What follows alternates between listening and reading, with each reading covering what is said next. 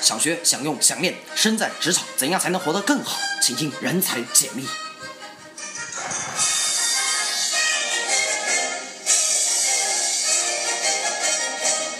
欢迎来到《人才解密》。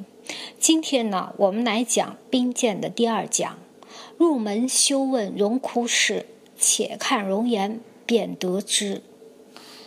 兵谏呢，它原文呢是这么写的：容貌者，骨之余，常左骨之不足；情态者，神之余，常左神之不足。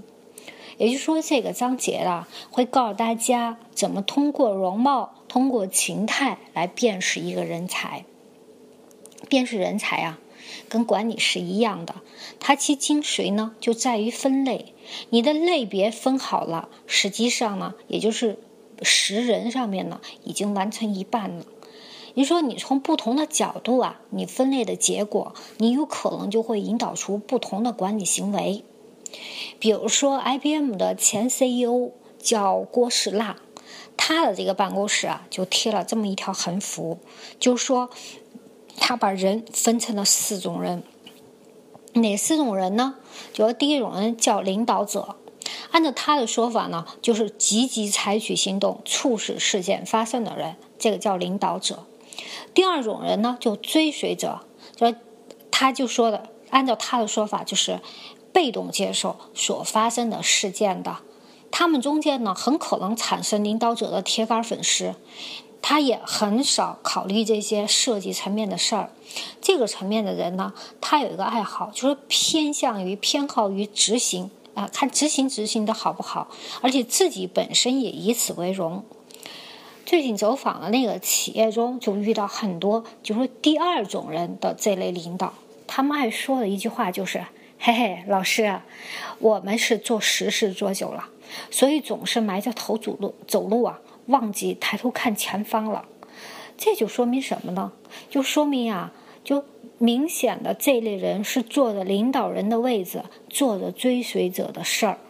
嗯，第三种人呢，他就比较复杂，他叫旁观者，就是对事件持旁观心态的人。这类人里面呢，他有一些。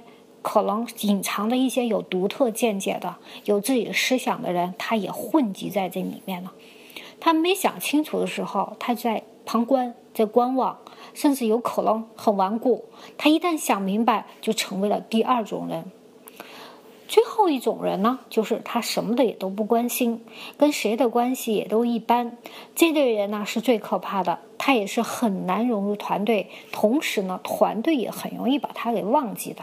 就这种人，所以说呢，郭斯拉呀，他把这个人分成了四种，就哪四种？第一，嗯，领导者、追随者；第二，第三，旁观者；最后就什么也都不关心的。哎，这四种人，他严格按照这四类人进行区分以后，并且且呢，他通过就是说这种区分来实施自己的管理行为。保证这四种人在企业里有个为了一个共同目标去努力奋斗。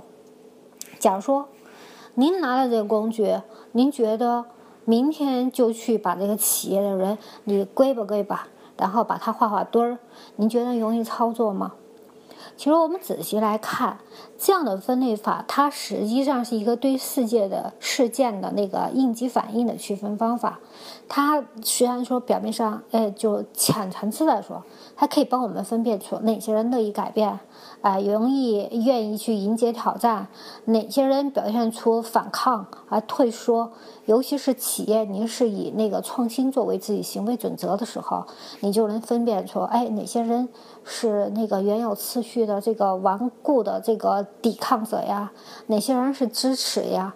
哎，但是你这样划分了，在操作环节上，你有没有发现还是一个很大的 bug 啊？就是有个缺陷，就是人是善变的动物，他不。在不同的事情上，他表现出来状态也不用一样啊。就哪怕是同一件事情上，他不同的时间点表现出来的也可能不一样。有一次啊，有一家那个大型企业的那个副总，他就和我就聊了他们这个内部管理。他说，呃，我们那个老总，就是我们那老板呢，是从部队来的，所以说他的文化呢，就多少带有一种部队的作风，要求哎强执行力。你们呢不要想了，我怎么说你们就怎么做吧。所以说几个副总呢，在决策上面基本本上是插不上话的。他遇到起有风险怎么办呢？他也不听啊。所以说呢，这位副总呢，他就给我讲，他有个招，哎，他怎么做的呢？比如说今天有个事儿。老板交代下来了，说：“喂，你给我办完了？”他说：“他就会给老板说，办了，办了，已经交代下去了，正在办着呢。”然后过了两天，老板再问他：“办的怎么样了？”他说：“哎呀，这个事儿，哎呀，其他的事儿很着急，我一下把这给忘了。哎，我现在马上就叫人去办。”他就这样啊，一推二拖三件忘。表面上呢，他是从来不会去违抗他的这个老板的意见的，但实际上这种人是有自己的主张。等到后面突然有一天，老板把他叫来，一想，哎，就是我之前的可能那样的一个主意不那么好，我得要改，所以把他给叫来，就说，哎，你那事儿，我叫你上次让你办那事儿办了吗？他说还在办着呢。到那个老板就说，哎，没办好是吧？那就别办了。换一个吧，换一个，好，这个事儿也就这么过去了。所以说，我们说呀，你要分辨出对方他到底是第二类人还是第三类人，你实际上在实操中间你是有难度的。最主要的是，我们不能通过你通过那个应急反应来认识一个人呢。啊，如果是你，你就像那位老板一样的，你本身的决定就是错误的呢。我们说呀，作为一位管理者。他你让人服从，那就很容易了，因为你在单位里面，你只要被赋予了行政职位，你通过行使权力，下属就得听话，不听是吧？不听好扣工资，再不听是吧？好，那你走人，这个就很容易做到。难就难在什么？让人服气，你打心眼里面愿意听你的决策。人的五官表情呢，就像一个传声筒一样的。就像一个电电视屏，你通过这个电视屏的观察啊，你基本上能够判断你这个决策对方是不是心甘情愿的去接受了。所以说呢，我们这还需要要从人的本身来分析。上一节我们就谈了，上一节啊，我们就谈到那个神骨，就是说人的精神和骨相。但这个呢，仅仅是人的一个最基本的东西。比如说吧，我给你看几个骨头架子，然后我说。哪个骨头架子很更好看啊？哪个骨头架子更有用啊？这个很难判断吧？那你看容貌就不一样了，你就很生动啊！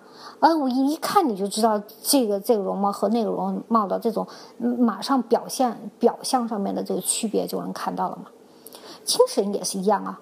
你要说一个人啊，他精力充沛，哎，他很有神，那你神和神之间怎么差别呢？怎么来区别呢？假如说加上情态，加上七情六六欲所展现出来的状态，那就容易区分了吧？从那个表情入手，兵谏呢，它同样就把人也分了四种人。这四种人他是这么分的：第一种叫柔弱的，第二呢是狂傲的，第三是粗心懒散的，第四叫八面玲珑的周旋的，也不叫八面玲珑，叫周旋的。好。对这四种人呢，平常的表现，他把它就给它区分开来，哎，叫做恒态；还有一种呢，叫遇到事儿的时候表现出来的那种动态，叫时态。这样看人，他有个好处，就是你不可能，你不会把一个人给看死了吧？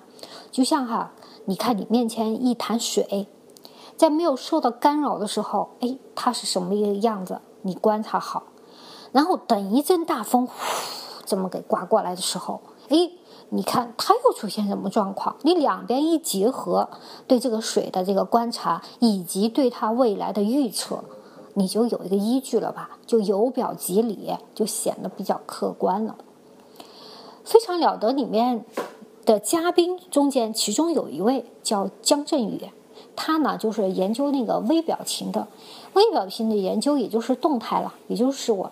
这个这个兵谏里面说的叫时态，就通过人的表情上的细微的差别来判断人的内心，判断这个人是否说谎。但你仔细看呢，他的这个成功其实也很难达到百分之百。毕竟啊，这个识人是很难的一件事。除了你自己对自己就很看不清，经常问我是谁，哎，这种哲学问题，对别人的认识呢，你也很容易遇到表里不一的情况了。所以说，学习兵谏啊，在这个章节，它既告诉我们怎么去看恒态，就是平时的状态，哎。也是看告诉我们去如何去看时态，就动态遇到事儿时候的表现，这个呢就有助于我们来提高成功率。人才解密是一场教学实验，与大家一起学习职业化生存之道。欢迎到微信或易信公众号找东方泽老师，搜索 D F Z 与大写的 H R D 或人才解密就可以找到啦。并且呢，从表情入手。他就把人划分了四种恒态，嗯，第一是弱态，第二狂态、疏懒态和周旋态。这四种情态无所谓好坏，只和人先天的个性和成长过程中形成的性格有关。同时呢，和这个职业呢多少也有一些关系。也就是说，某一种人在某一种职业领域里面，他会相对多一些。所以说，我们在判断这个人是属于哪种恒态的时候，还是要结合他的职业来考虑，并且呢，我们要知道每一种恒态，它都像那个硬币的两面一样的，它既有好的，也有不好的啊。这个是关于恒态，在这个恒态里面还要注意一个点儿，就是说的，它不真的是这个这个类别，它可能就是说它是。假的，也就是装的，这个是我们要要去辨识的。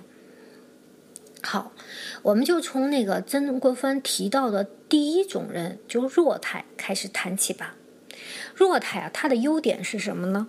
就这种人呢，他的内心细腻，感觉也很敏锐，观察力很强。嗯，多少呢？你看他，他带有一种文艺范儿，就文艺的小清新的那种感觉。很有创意，一般这种人他出现在哪里比较多一点呢？像广告公司啊，还有机关的一些文职人员，包括一些老师里面，这种人都比较多。但是弱态的人，他相应也有一些弱点，比如说他豪气不足呀，容易优柔寡断呢，他不这样呢，他就不太适合做独当一面的工作。这个呢是弱态，而且是叫真的是弱态，就是表面现象，我们要注意。呃，这个去辨识的，就是还有一种叫假弱态，就他是装的，啊，这叫实际上这种这里装的人呢，他有些是大智大勇的人，他们呢常常是以退为进，以示弱来让对方来放松一个戒备。表面上你看他很弱哟，其实他是把他的才华给隐藏起来了，因为我们嗯这个古代的文化呀，他信奉一点叫财不外露嘛。才华也是一样的，也不外露，就以防遭到别人的妒忌和暗算。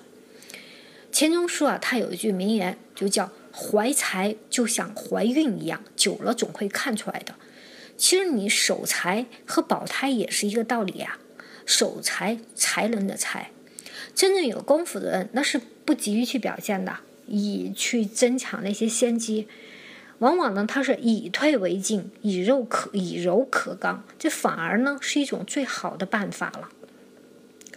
你看过那个《京华烟云》，呃，这个同学应该都记得，那个女主人公姚木兰，她在处理这个夫妻问题的时候，她就不争也不吵，以示弱的方式，慢慢让这个丈夫的一段婚外情就消于无形了。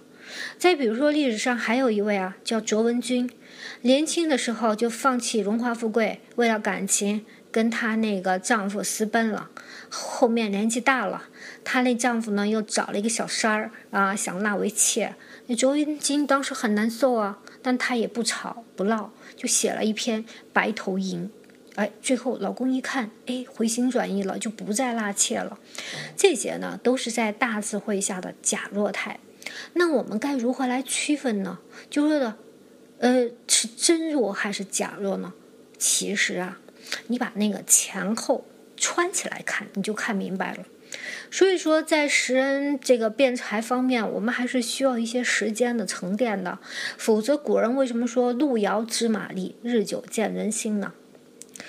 接下来，我们再谈一谈曾国藩提到的第二种人，也就是狂态。这类人呢，他的那个个性一般是很强，自信也比较爆棚。哎，你别说哦，这种人呢，他在一定的领域多少也有点本事，否则他自信什么呢？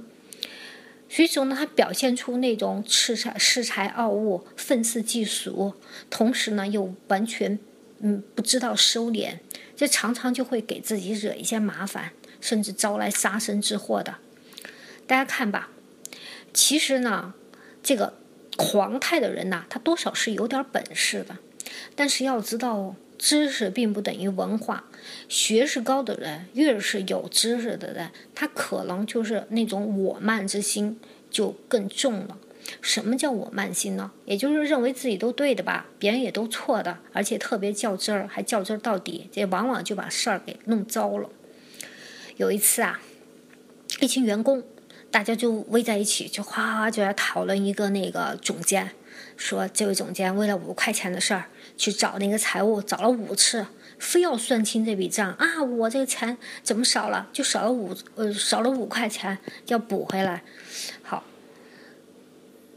平时呢，这个总监呢也是一个特别较真儿的人，所以说大概这事儿呢，就反正找了找了几次吧，反正大家他认为这个不是钱的事儿了，是一种工作态度的事儿。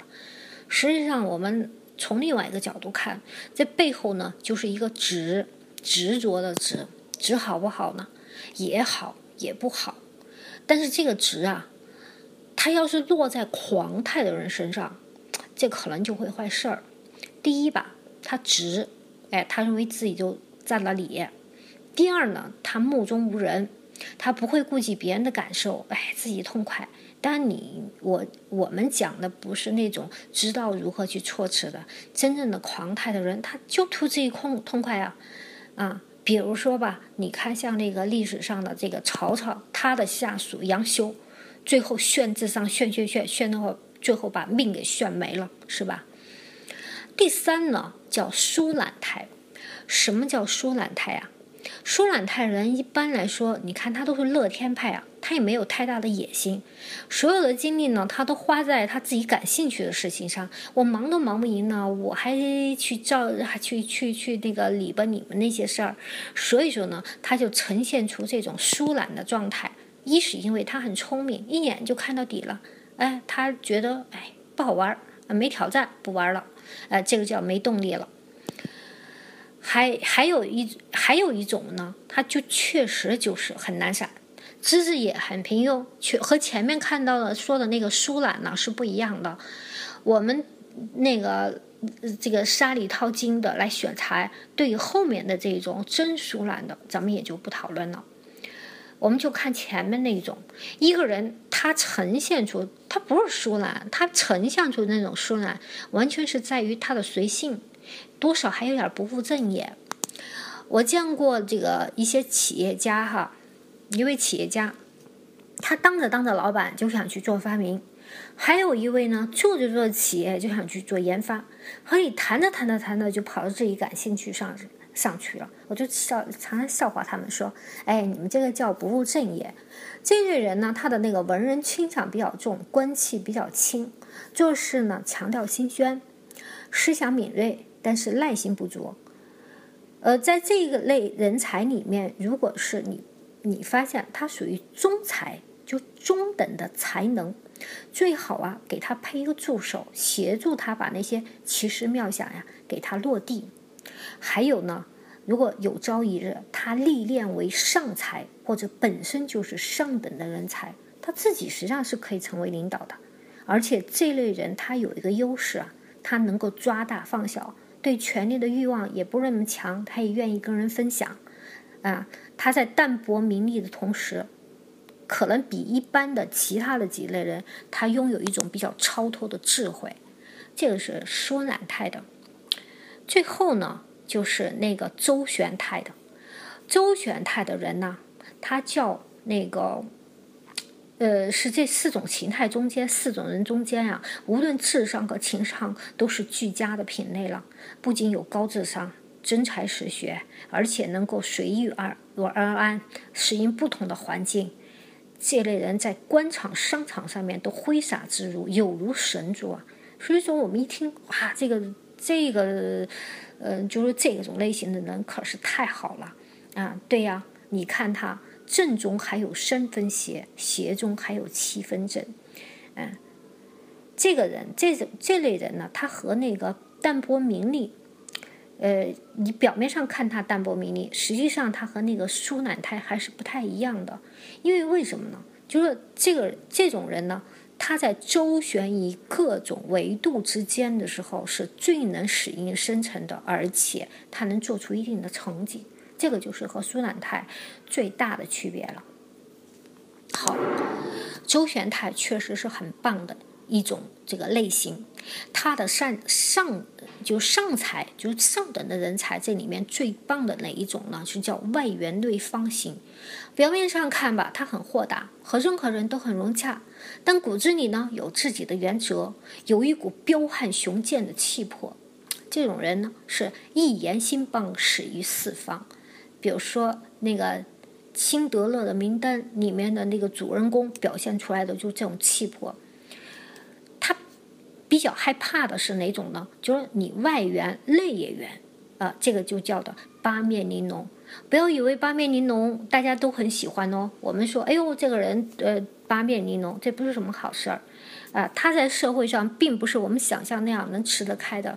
其实中国人呢最不喜欢八面玲珑、处理圆滑的人，哎，无原则、无底线，这个叫阿谀奉承的小人，是人人得而诛之的。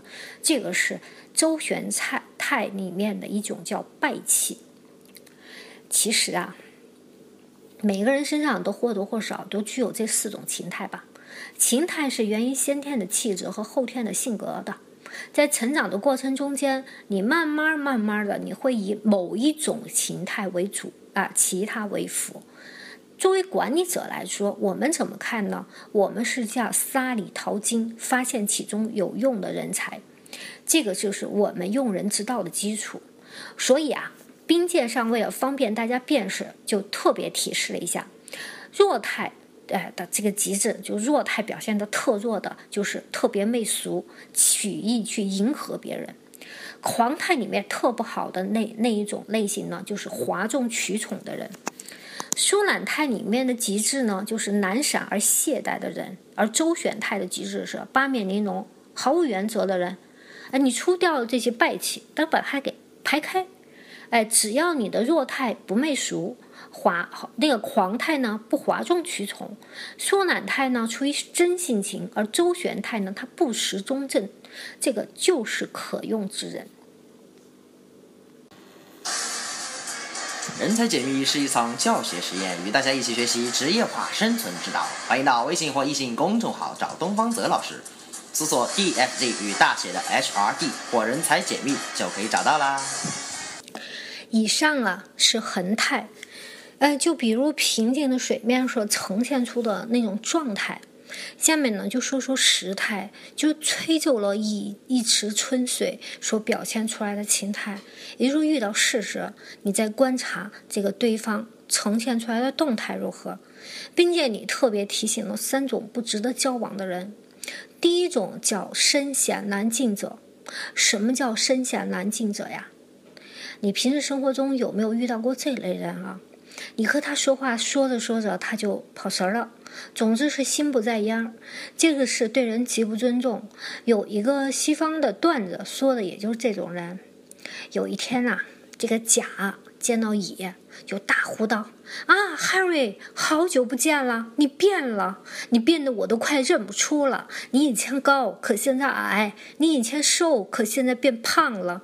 哎呀，你真的变了！天哪，我真认不出来了。”可对方呢，就回答说：“可是我不是 Harry 啊！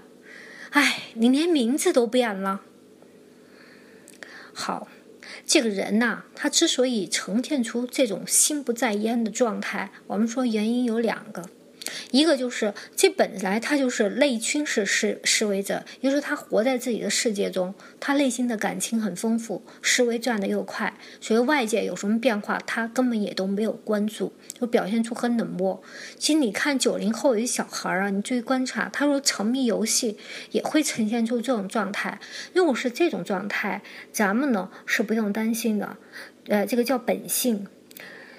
第二种，那叫细细分辨了。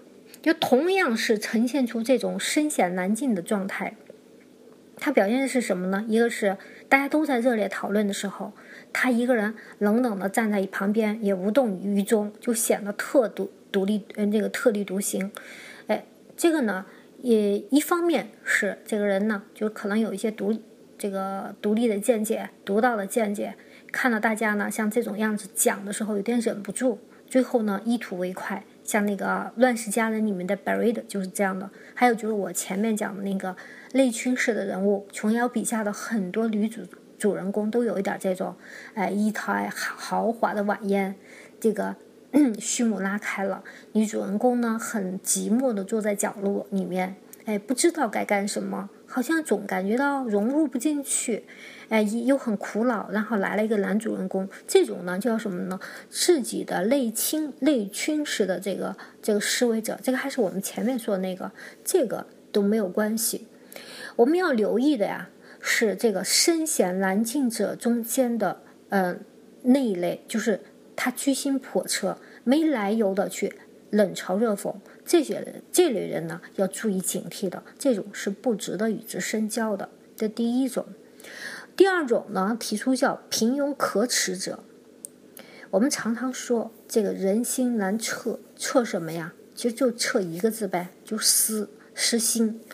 啊，是否有私心呢？有两个维度，一个是他的能力如何，一个是他的品质如何。能力呢，我们就是判断为他有没有主见呗，啊。然后呢，假如说你你对于有一定主见的平庸可耻者，什么意思啊？就是他自己呢不这么看，可对方呢，哎一讲这事儿的时候，我放弃我自己观点就附和，附和的目的是什么呢？我要获得我自己的资源呢，所以说我叫曲意奉承，高声称赞称赞，这是一个。还有一类呢叫没脑子，他就能力就不足呗。大家说 A 好，他也觉得 A 好。大家说 B 好，哎，他觉得 B 也不错，这叫随大流。中间，呃，这类人中间呢，叫平庸可耻者呀，呃，我们是很常见的，没有什么，他们呢是胸无定见，意志也薄弱，这第二种。所以说呢，平庸可耻者呀，他时态中间最恶劣的呢，他还不是这一种呢。他是那种还没有跟谁进行交往啊，他就道听途途说，然后去扒一些八卦来，哎，然后呢就开始，呃，东家长西家短短的跟别人评头品足，说某某某不好，那俗不可耐，自己还茫然不知。有一次啊，有一位朋友就对我说，他去买菜，菜场的一个大妈就很热情的叫他，哎，美女美女。就给他推销自己的那个蔬菜，对方前前后后叫的特别亲热，哎，从来不买菜的他呢，当时就很动心了。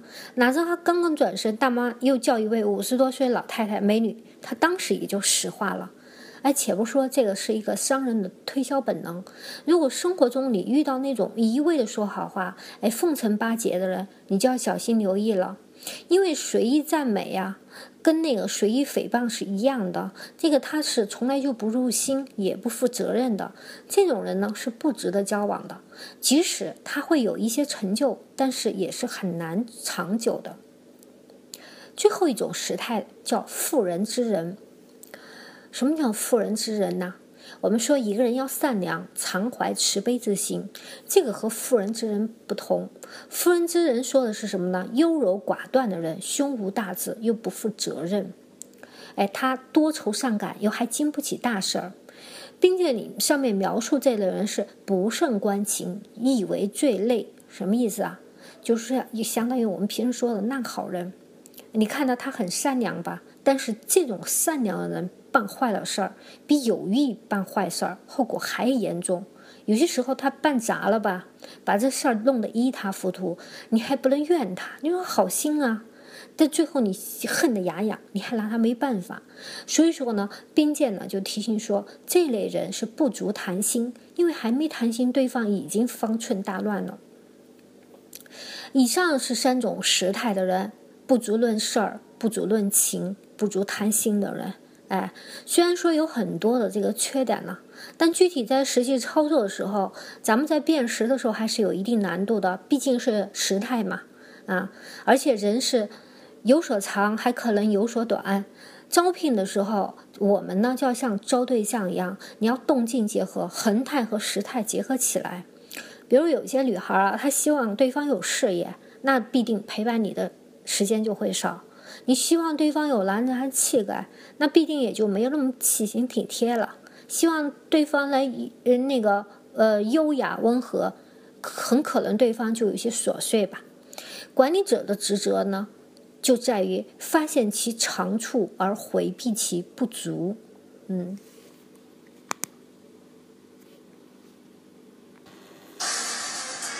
人才解密是一场教学实验，与大家一起学习职业化生存之道。欢迎到微信或微信公众号找东方泽老师，搜索 DFZ 与大写的 HRD 或人才解密就可以找到啦。最后啊，来谈谈人关于人才使用的问题。无论是常态中间所列举了四种人，一个是弱态。狂态、缩懒态和周旋态，还是我们今天讲的时态中间分辨的三种人：身陷难境者、平庸无耻者和妇人之仁者。这都告诉我们要通过表象去发现实质。大家都知道的那个苹果的前 CEO 乔布斯，他呀，他其实并非我们想象中的谦谦君子了。你看他，其实他吸毒，脾气很坏。还贪财骂下属，他那个女朋友还他孩子的时候，他吓得极力否认，不承认那个孩子是他的。他还欺骗他一个同业的同一同创业的一个朋友，自己占了销售收入的大部分。但也就是这样一个人，他并不妨碍他成为一个受人尊敬的公司的 CEO 啊。所以啊，企业用人该如何去识别呢？如何使用呢？这个是需要细细去体会的。一家企业啊，他在招那个高管的时候，一般会怎么做呢？是一来就上岗吗？实到不行又再换。如果是一名基层员工的话，那你可以这么做。但越是到了高层、越重要的位置，您要是频繁的去调换那个人选啊，对企业的伤害是就相当于是地震一样的。所以说呢，建议哈，一般的做法是技术岗位啊、销售岗位啊，您尽量外招。而招的越高，精尖的人才越好。而那个管理类的岗位，除了特别必要以外，尽量是自己培养。具体到四种恒态的人呢，应该如何来使用呢？每种形态，我们在使用的时候，您先要要除去其中的败气、败气和引流。首先，对于沉弱态的人，咱们要先去去除那些卢颜媚骨、不入流的。留下的就使用上，你还可以放心的，就在不影响全集的范围内，咱们有意识的让他负责一个部门，锻炼他的能力。这是第一种。对第二类说狂态的人呢，怎么用呢？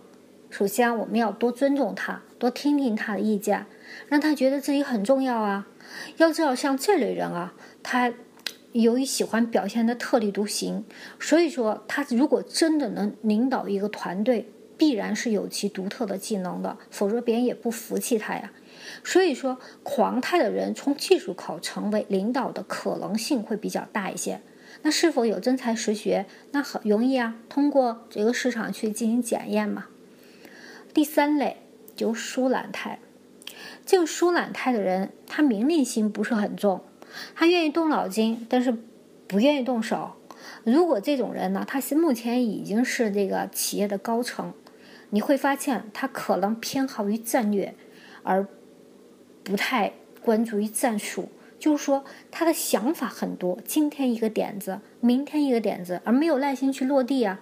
最好最好呀，给他配一个强有力的执行者，呃，比较喜欢这个细节这种副手。初开这种情况，假如说这个人他还没到高层，他也就是一个职员，在使用时候怎么办呢？使用这种人呢，我们可以安排他做一些幕僚性质的工作，比如说总经理助理呀、内部专家类呀这种工作。好，前面呢是三类，最后一类就是第四类了，周旋态。这个是使用上比较需要花心思的一种人了。这里面啊要注意，可能是大有人才哦，也可能会引起大害。周旋态的人呢，他的城府很深，有办事能力，智商和情商俱佳。使用最初呢，咱们要逐步的考察。通过这个信任平台的这个逐步的建立，对他委以重任，在刚开始的时候是不能让他参加，知道这个呃咱们这个这个呃企业的最高层的一些决策的，以防他跳槽啊，这样会可能会给企业带来不必要的一些损失。一旦认定他的品质是经得住考验的，就应该委以重任，以以免错失了人才。好，这个节章节呢相对来说比较短。我们今天回顾一下，我们今天呢说了四种人，这四种人的这个常态就是弱态、呃狂态，还有疏懒态、周旋态这四种人。同时呢也做了三种动态，这三种动态是哪三种呢？第一，身陷难境者；第二，平庸可耻者。第三是妇人之仁者，这三种在时态下，这三种时态下这个人的表现，最后介介绍了如何用好这四种人，希望对您有帮助。咱们下次再见。